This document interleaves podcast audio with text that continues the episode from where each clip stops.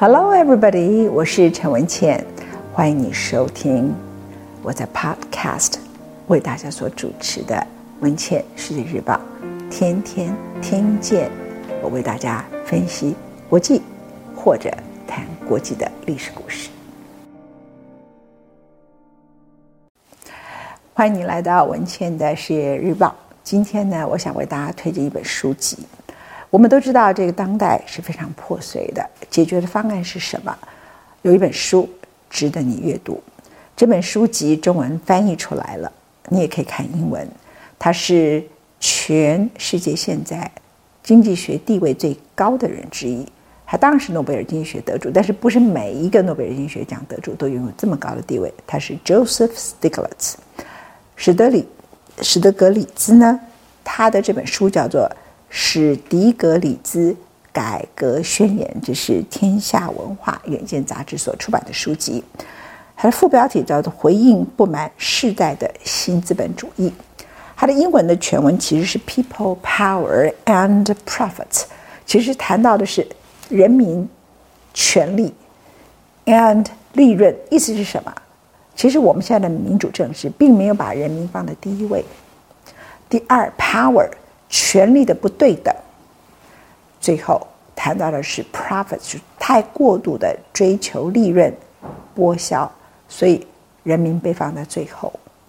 然后这些希望追逐 profits 的，尤其是银行跟跨国公司，如何的利用全球化的发展过程当中，他们所拥有的政治权力、游说政治的权利，最终。改变了民主政治，而使得民主政治几乎快要无以为继，因为它是假的民主，民就是 people 在中间，结果它现在变成是银行家在中间，跨国公司在中间。它的副标题就叫 “Progressive Capitalism for an Age of Discontent”，就是一个进步的资本主义，所以它提倡的不是左派。不是 socialism，而是一个对资本主义的一个修正方案。在讨论 Joseph Stiglitz 之前呢，我先介绍一下他。他对你我所生存的这个时代产生了重大的影响。我第一次听到他的名字的时候，是我二十六岁的时候，我在 Berkeley 那个地方游学。他当时呢是在 Stanford 教经济学，后来他去了 Columbia，他得到了诺贝尔经济学奖之后，刚好差不多。十年左右发生了金融海啸。由于他对许多问题的看法不是那么窄的经济学的一个小领域，他研究的是经济史，和 Bernanke 一样，他们对一九二九年的大萧条都非常的熟悉，而且他们对于政治学、对于历史、对于经济史、对于许多的大的系统性的问题，都是他们非常拙见的一些政治学方面跟经济学方面的一个成就。所以当时就有联合国委托了他。组成了一个全世界最优秀、最 top 的经济学里头非常重要的诺贝尔奖得主，包括欧元之父 Robert Mundell 都在里面。他们合起来全部讨论这一刻人类怎么办？为什么这个讨论很重要？因为在一九二九年的时候，他没有这种一流的头脑去讨论，所以犯下了一连串的错误。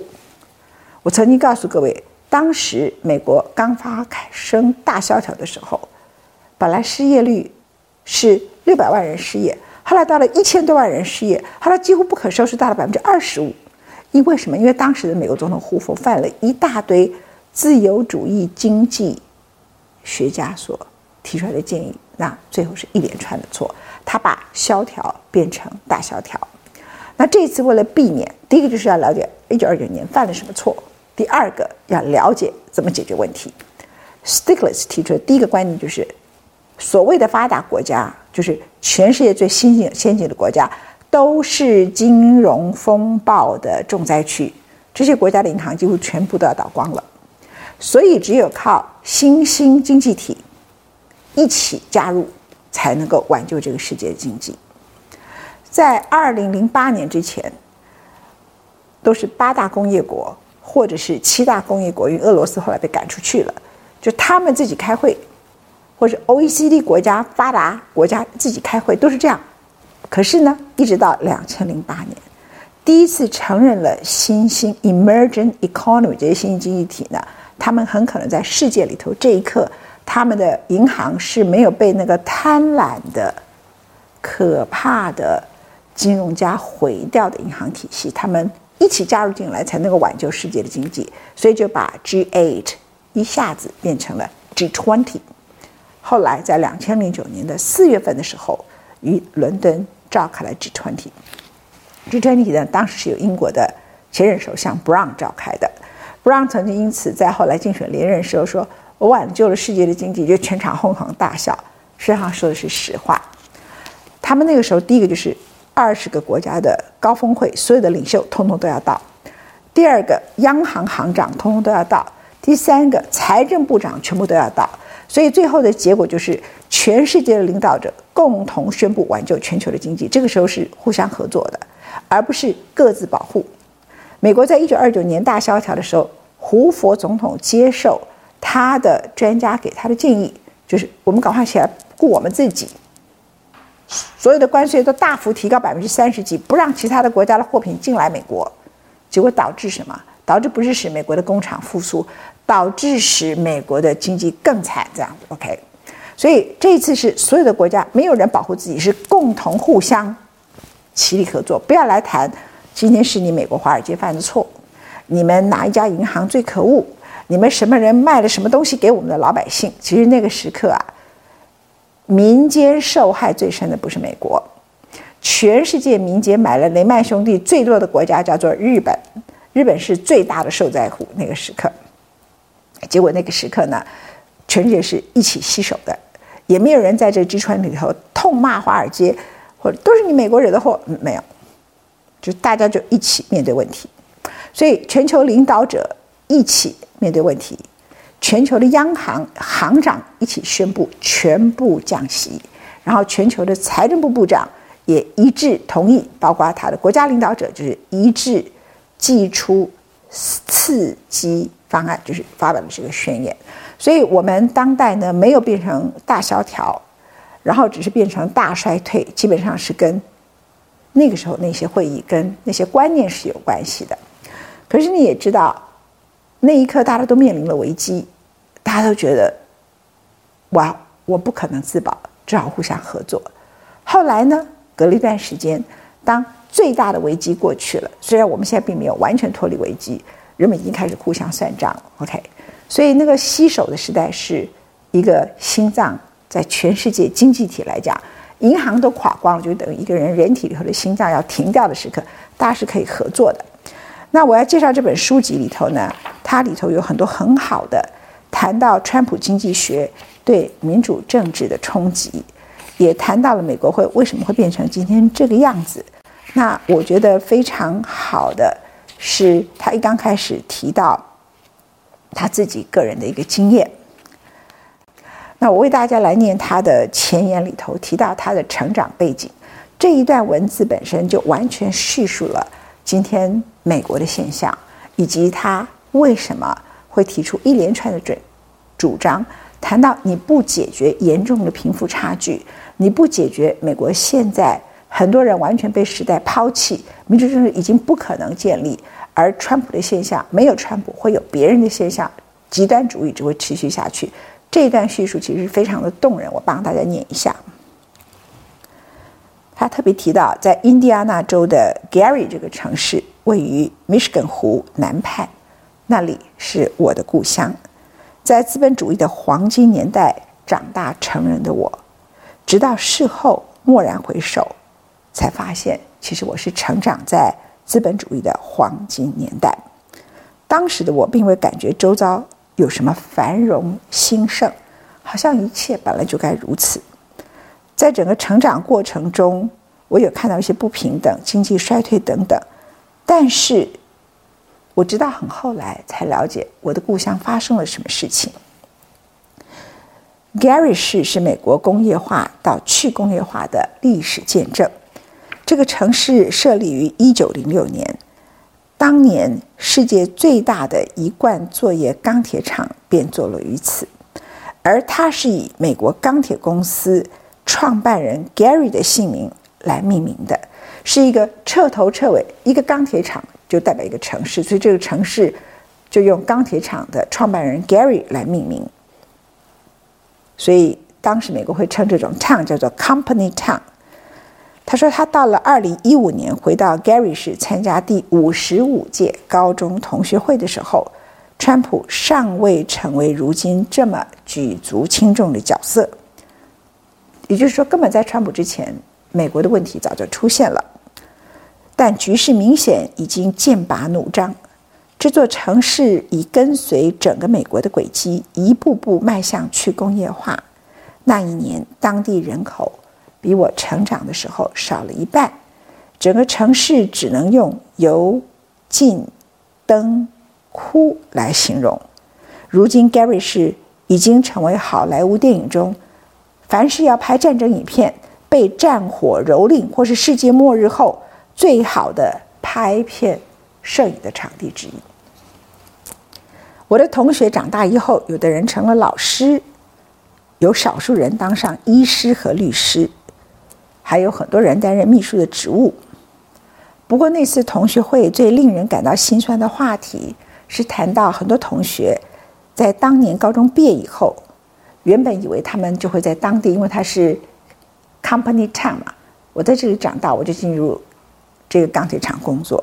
可是等到他毕业的时候，这个国家已经进入了经济的一场衰退，他们只好选择去从军当兵。生命的轨迹自此朝维护治安的职业推进，而很多同学有的去做越战。有的去做警察，很多学生、同学已经离世了。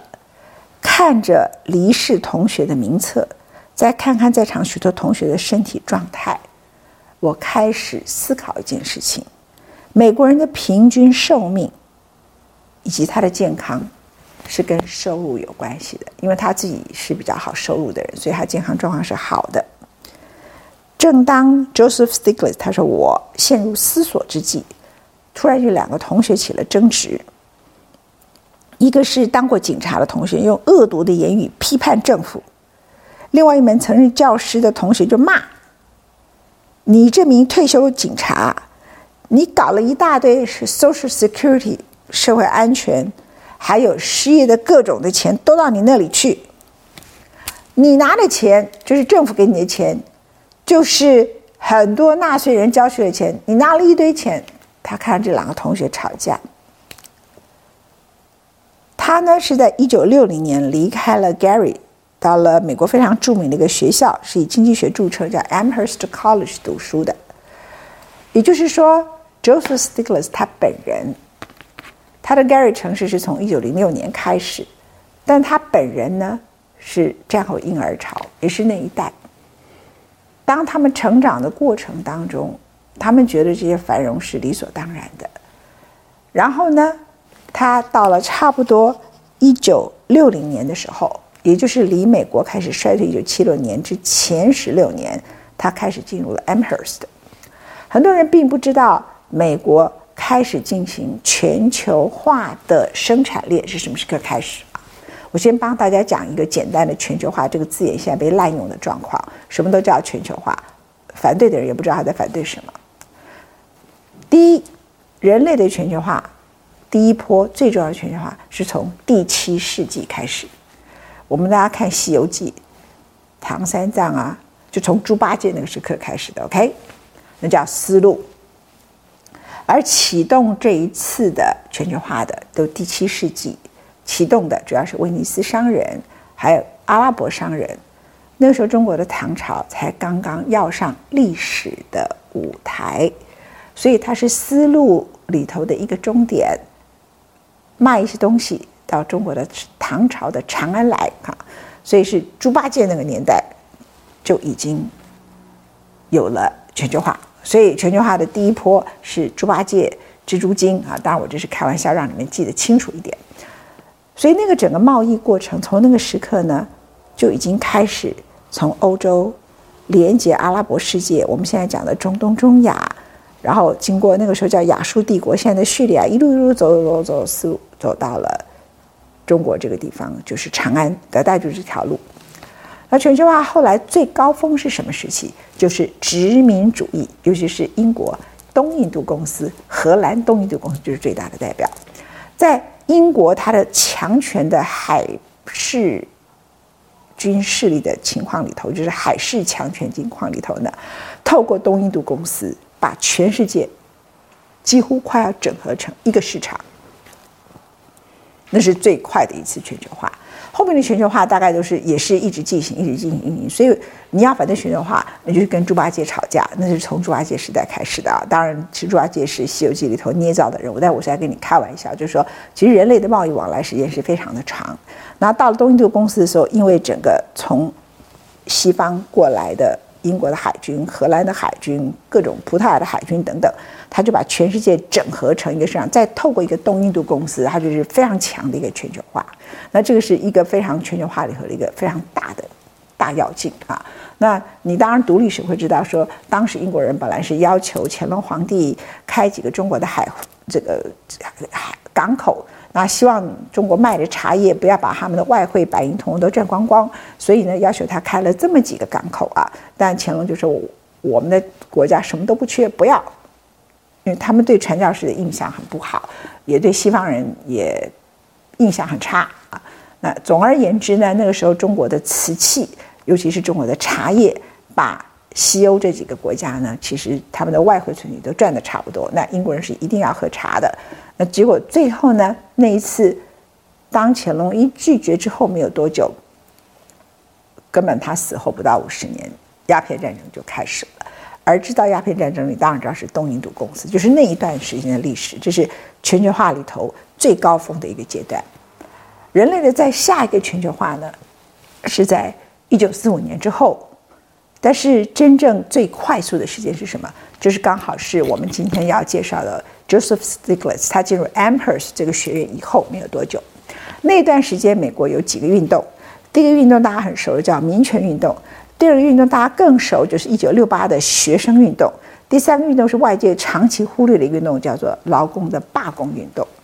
在那个之前，美国的劳工的罢工运动呢，就是工会罢工，资方和劳方就在厂里头就坐下来谈判，我要加薪水，我要增加哪一些。加班费，我要增加哪些 holiday？我要 holiday 有什么补贴等等，大概都是如此。那资方就同意了，大概就是一波一波啊，甚至他们还会每一个 autumn 秋天就来一次，春天也来一次等等的。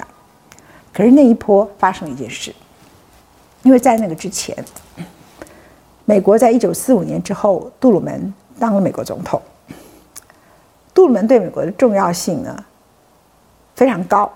他是使美国脱离他单独只顾自己，然后决定管全世界，不管是在美国的价值里头要建立美国的普世价值，或者把全世界很多各个不同地区的事情，美国要进行干预，叫做世界警察，或是领导全世界对抗苏联，美国最重要的总统就是杜鲁门。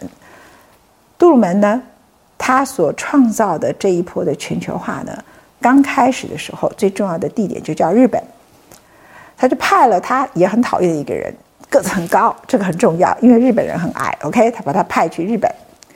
那日本天皇是战争的发动者，他当然应该要是战犯。但到了日本去以后，他们就发现，第一个，日本人都很崇拜天皇，你多砍一个天皇的头，跟少砍一个天皇的头，差别是什么？差别在于，他们想把日本变成一个第一个用美国价值改造的现代化国家。那美国人怎么管日本人？日本是一个封建社会啊。日本人过去曾经有过一个叫黑海，就是黑舰啊，黑黑海舰队的事情。美国的船进入黑海舰队，在夏天，他们觉得是无比的耻辱，所以日本人要接受美国人丢了两颗原子弹以后，头低低的，可是内心里头是不服的，是恨的。川端康成后来他自杀的时候，他说：“事实上，在日本投降那一天，他已经死了。也就是说，日本人所代表的尊严已经都没有了。好，那所以呢，他派了麦克阿瑟去回到杜鲁门，他派了麦克麦克阿瑟去管日本。他也很讨厌麦克阿瑟，因为麦克阿瑟很自大，老兵不死，他就让你待在日本。他就变成日本整个战区的总指挥。天皇的头要砍不砍，在他的一念之间。他们决定保住天皇，不让他送到东京大审判里头去，因为这样你叫天皇做什么，日本人就听什么。而天皇很怕麦克阿瑟啊，因为麦克阿瑟随时可以拿他的头啊，所以呢，日本天皇裕仁天皇就这样保住了他的头。然后 MacArthur 叫他颁布和平宪法，就颁布和平宪法，改造这个就改造这个，他就真的把日本建设成一个美国价值的现代化社会，而脱离了封建体制。这件事情使得日本，它战前其实就轻工业、纺织业什么都很发达，它的教育也很普及。后来就更好，到了一九六零年代的时候，日本已经具备了非常好的工业化国家应该有的基础。回来我讲了一九六零年代在美国发生的事情，在这个之前都是工厂你吵架，我吵架，你罢工，我不要，然后最后谈判可能两个月、三个月，最后就妥协了。OK，可那一刻。有人开始发现，我们所改造的日本，他们的劳工如此优秀，他们的工业基础、工业知识各方面、运输、电力什么，all the infrastructure，所有的建筑、所有的这个相关的水利各种设备等等，都都如此之好。我为什么不迁工厂去那里？所以从那一刻开始，美国的资本主义发生了一个。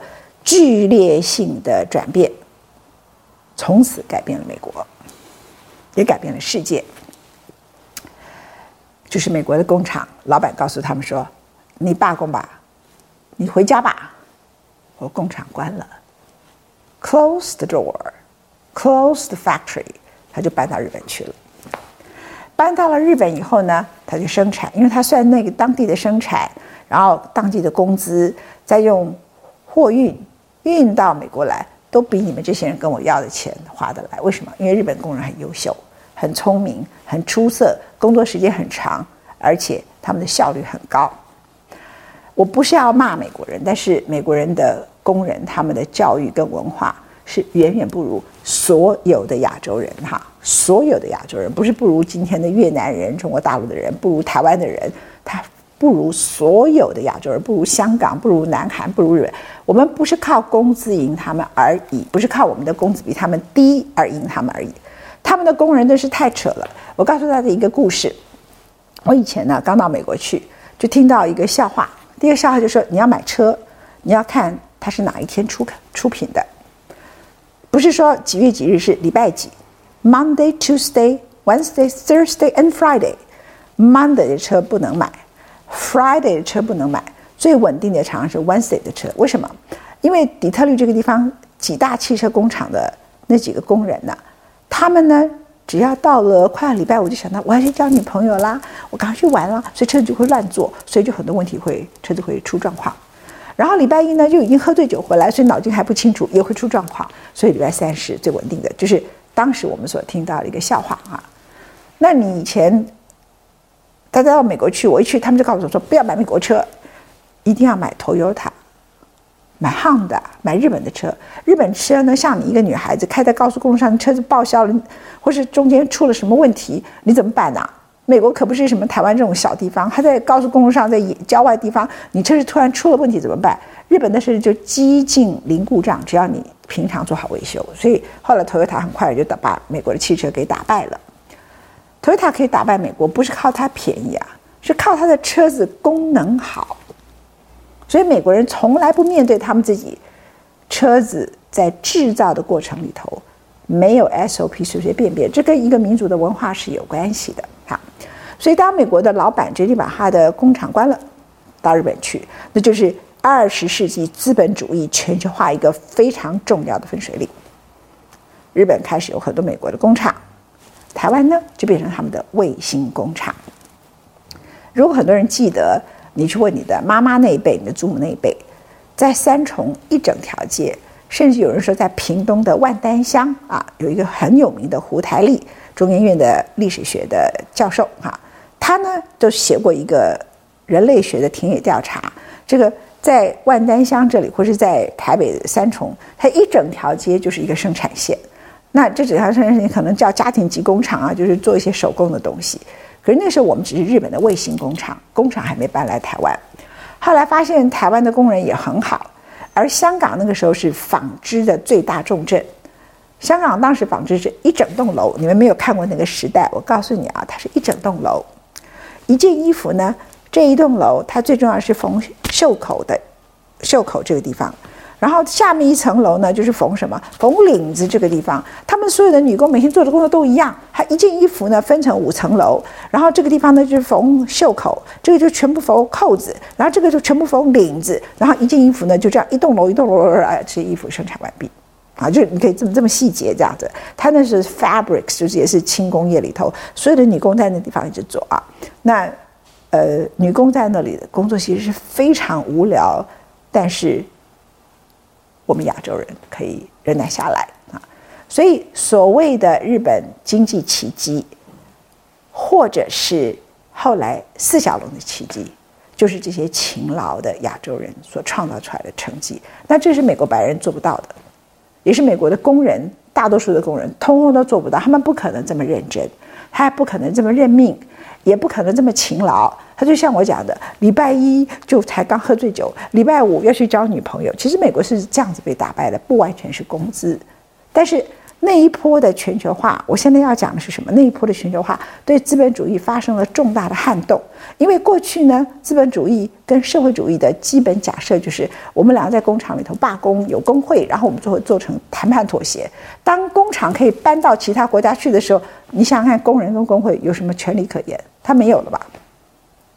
就搬到了那去，OK，然后搬到了亚洲来，所以美国的工人他认为我们亚洲人偷走了他们的工作。从一九八零到现在，他从他自私的角度来看，他说的话有没有道理？有道理也没道理。有道理就说真的是工作移到了亚洲，他没有工作了。没道理，是他没有去面对他自己，就是在全世界作为一个制造业的劳工，他在态度跟他的职业训练上头，他是没有亚洲工人这种勤勉跟对于自己职人精神的这种文化，他没有竞争力，他不可面对他没有竞争力这件事情。所以，如果世界是平的，资本主义是讲淘汰的，是互相竞争的，你本来就是该被淘汰的人，可是你是白人，你不肯服从。你认为你是美国白人，你觉得我们亚洲人你看不起，我说穿了就是这么一句话，所以讲历史是对的，这工作原来是你的，所以我们偷走了你的工作。讲能力，抱歉，你能力是不如亚洲的工人。那我再回来讲台湾，台湾常常有人就跟着美国这些人说，我反全球化，你反什么全球化？你根本就是人家全球化的受益者。整个美国的工厂关掉了，到了日本。再到了台湾，台湾的时候，你不要讲说什么一九七零、一九的六零，到一九八零有多穷？我从台大法律系刚刚毕业的时候，我进了一个律师事务所。我们那时候的国营事业啊，台电也好，中油也好，连一千万美金的钱都没有哎，就三亿台币啊！现在三亿台币，你再随便什么信义计划去随便抓一个富豪就有了，那就整个国家都没有这个钱呢。你看那个国家有多穷，而且一九七九年。美国正式的和中共建交，跟台湾断交了，跟中华民国断交了。所以中华民国也好，台湾也好，不管你叫什么名字，你就是一个没有债信的国家。那我在律师事务所工作的时候，我就看到每一个案子，我们都要跟 Bankers Trust 法国的银行，或者是 Citibank 花旗银行贷款，就贷款那么一千万，结果好像乞丐一样，我们要贷款这个钱呐、啊。还要美国联准会的进出口银行做保证人，这是台湾关系法规定给台湾的保障，他们才愿意贷款给台湾。你就知道说这个国家在当时中油要扩增，台电要扩增，或者是相关的国营实业，他们要扩增。今天我们所看到的各种不同的基础设施的时刻，这个国家当时即使到了一九八零年都还穷成这个样子。所以我不太知道台湾或者是亚洲的一些人。跟着高喊我反全球化，你到底在反什么？你是全球化的受益者，我们亚洲人。那美国工人在骂是有道理的，因为他们认为这个工作是把他们偷走的。但我告诉想告诉他们说，不对，因为呢，工作本来就不是从天上掉下来的，是本来刚好在一个历史机缘里头，因为有美国。然后从一九零六年开始，你这里有钢铁产业，然后所以你开始爬起来的工作是这样子出来的。那我讲更难听一点，工业革命是从英国开始的，你怎么会有机器呢？你这些不从英国偷去，你从哪里偷去的？你今天讲到后来，别的国家有半导体都从那里偷走的。那最早工业革命从哪里开始？从英国开始的。连我们现在看纺织厂那个那个一直转转转转，那个那、一开始那个那个东西都是当时都是一个大发明。其实你很看不起那个轮轴一直转的那个纺织厂的那个东西，那是英国人发明的。你美国怎么会有？你也是偷走的。所以在这个过程当中，它的生产线呢，就是后来从美国移到了，从英国移到了美国。然后呢，美国本身又没有陷入两次世界大战，美国繁荣得不得了，美国有了大萧条，失业率很高。结果最后二次世界大战挽救了美国的经济危机，然后美国工厂欣欣向荣。这就是我们刚刚所谈的 Joseph Stiglitz 他成长的时代。他说他都没有想到。这是一个很特殊的时代。然后等到他后来再回去开高中同学会的时候，他发现那些想要进入工厂、钢铁工厂工作的人没有办法进去，只要去参战越战就死了。那或者是去当警察，那当然寿命也比较短。然后这里有很多人健康状况很差。那原来美国的健康问题，它是跟一个人的收入息息相关的。这个我们台湾觉得不完全是，为什么？因为我们的健健保做得很好，所以很多美国人说。你们去台湾看健保吧，因为美国有非常多的人是没有健康保险的，他没有到什么地步。我最近呢在帮助一个在台湾非常有名的一个音乐家啊，那我不讲他的名字，因为我尊重他，他在美国的一个很有名的音乐学院里头教课。他有一个罕见的疾病，他病重到差点死掉，为什么？因为他在一个好有名的音乐学院里头教课，他的健康保险 summer 暑假是不。不保的，他要等到开学才保，所以他病得重得不得了，等到开学才赶快去看医生。这就是美国的健康保险状况。那有钱人根本就买很好的健康保险，穷人就买不起。我刚刚讲的也不是穷人呐，他是美国非常有名的音乐学院的教授级的教授。OK，所以我回来谈 Joseph Stiglitz 这本书籍，他的改革学院里头呢，其实包括了非常多的内容。这些内容里头呢。很多个章节，我建议大家阅读一下。我很快的念，迈向更让人担忧的经济，谈的就是现在的经济情况。现在的资本主义未来只会越来越严重，因为这样的一个人工智慧越来越高科技，你如果不对那一些没有拥有一个人工智慧或生物科技的不不能进入这个产业的人进行一定的职业训练，而且美国的教育品质是有问题的，那大多数的人只会越来越被时代所抛弃。所以他的第一句话就是：这是一个政治经济纠葛下的一个难题，它会迈向越来越令人担忧的经济，而现在的剥削跟市场的操纵，并没有比两千零八年金融海啸之前来的不严重，一样的严重，根本没有改变。而对于全球化的错误解读，这个我刚才花了很多时间跟大家讲，我讲的比他还深一点点，因为他是经济学家，我还学历史的，OK。而且我知道猪八戒他不晓得，我看过《西游记》还没看过。他也谈到了金融危机，最后形成了每一个国家，所有的国家都出现了一个危机，新技术的挑战，为何需要政府出面？他谈到政府在这里头的角色啊，很多人说政府不要扮演角色，这个是完全。愚蠢不了解历史的人所说的荒凉荒唐的话。如果没有政府角色介入，穷人怎么办？如果没有政府角色介入，教育怎么办？如果没有政府角色介入的话，那你没有足够的失业救济金，你没有足够的对于这些人的辅导转业，包括像韩国，韩国可以从亚洲金融风暴垮掉，每一个人他的所有的资产垮了三分之二到爬起来，就因为金大中。这位总统他有数位经济的观点，然后他开始呢扶植网咖，他的游戏软体系在各大学通通都设出来，只要你在这个数位里头很厉害的人，通通都不用当兵，而且从前朝的文创产业到进入数数位化，然后让全首尔的人他们的目标是。除了首尔插管的植物人之外，每一个人都要会上网，所以搞到他们连娱乐界也都在数位平台里头非常风光。他们后来会有 Samsung 等等，然后他趁着国家破产的时刻，那个时刻也所有的企业都破产，他把所有的企业整合成四大企业、四大巨人。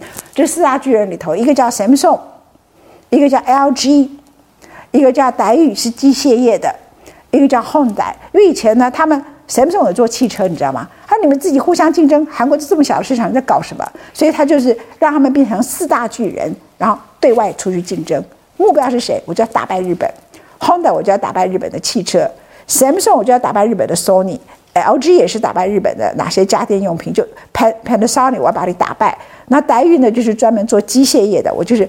对外这样子这样竞争，那没有国家在这个时刻纾困这些企业进行整合，而且让他们也跟着数位化，全世界竞争。你现在到美国沃尔玛去看，到了美国沃尔玛，全部都 LG 的电冰箱，Samsung 的电冰箱。我自己也发生一个笑话，我呢住在温泉区，我当然刚开始比较相信日本的电视品牌，我也不想批评哪一个品牌了啊，就我就买了日本的电视，结果不到半年呢，它就坏了，拿去修。不到三个月，它又坏了，我再拿去修。到第三次又不到两个月坏了，那时候我气炸，我说我要去告消费者文教基金会。他们说你去告吧，你们自己就住温泉区，你自己就一定会面临这个问题啊。后来我听听邻居说，好像电器都很容易坏，这是一个常态，我也没有去告，就接受了。于是我就去买我觉得很难看的韩国的电视，因为我觉得日本电视长相好看。我这个人是。呃，外貌主义者就是在家电用品了，对我自己是没有，我对我自己是外貌不怎么样也接受的啊。那那是不得已，这是我妈的问题，不是我的问题。OK，好。然后呢，那个电视呢，我就决定去买一个韩国的电视，它看起来真不好看，摆在那里。我说没关系，反正就半年就把它淘汰，或者或者顶多就是再修一修，一两年就淘汰一个，就准备把它当淘汰品。结果你猜发生什么事情？它三年不坏，把我气炸了，因为它长那么丑，就摆在那里三年都没有坏。你看到没有？人家韩国有办法，虽然它的外观设计没有日本设计那么漂亮，它的电视的品质就可以做得比日本好哈。所以当然国家要介入。在之前，日本的崛起是什么？美国有一本非常有名的书，由一个教授叫 Chalmers Johnson 写的，叫 Meiti，就谈的说日本的所有的对外的贸易是怎么样透过 Meiti 这个政府部门进行全部的整合。所以，其实研究亚洲经济的所有经济学家都知道，亚洲的经济这些后发经济可以超越欧美经济，很重要的角色叫做 state，就是国家这个角色。台湾何尝不是？你台积电从哪里来？我想请问各位，台积电从哪里来？台积电就从工研院开始，有人去把张忠谋找回来，然后国家砸一大笔钱成立了台积电，所以它是由民间去管理。可是是国家投资的最特别的一个国民营，其实是民营，但是是国家投资的最特别的混合体的一家公司。没有国家的投资，台湾当时民间谁有钱去成立一家台积电？那当然是一个国家全面的一个介入。所以，Joseph Stiglitz 在这个时刻就提到了国家本身的角色。那很多不了解经济的人，或是经济学。学得很粗浅的人就说，这世界只有两种经济，一个叫市场经济，一个叫计划经济。No，叫做混合经济。所有懂经济的人都知道说，都应该要知道，不是都知道，都应该要知道，经济本身没有纯粹的市场经济，也没有只有计划经济，它一定是混合的。它混合的也不完全是是那个产业，而是这个时候，如果国家要大大幅度的产业要往上提的时刻，是需要国家支持的。啊，连美国的 Bio。生物科技也是如此。我们曾经在美国的 Boston 采访，它有一个叫 Kennel Square 的地方，它就是透过它的国家以及州政府，成立了一个国家级的实验室，让很多新创公司，他们可以在里头做很多实验。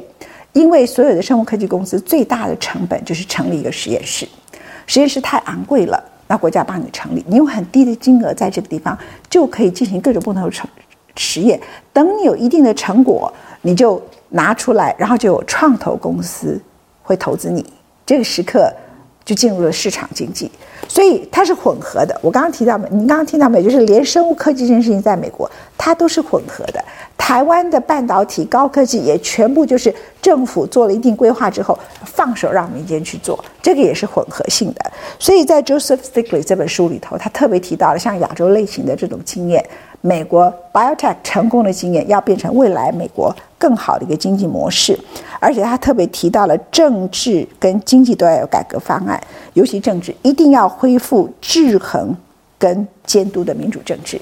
他里头提到什么？他说美国的民主政治从一开始那个时候呢，制定宪法的时候，全世界根本没有什么总统制嘛，所以那个时刻最重要是什么？保障蓄养黑奴的白人，黑人是没有投票权的。可是呢，他却把黑人算成人口，让你的白人呢可以得到的权利比没有饲养黑奴的白人得到的权利高。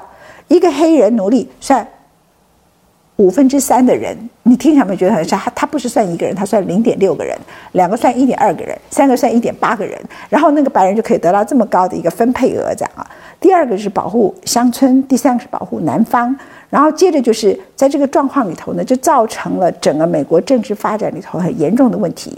而我后来再看了一个资料，美国从一九六零年代开始就想要改变这些制度，特别是选举人团制度，结果只要是南方的。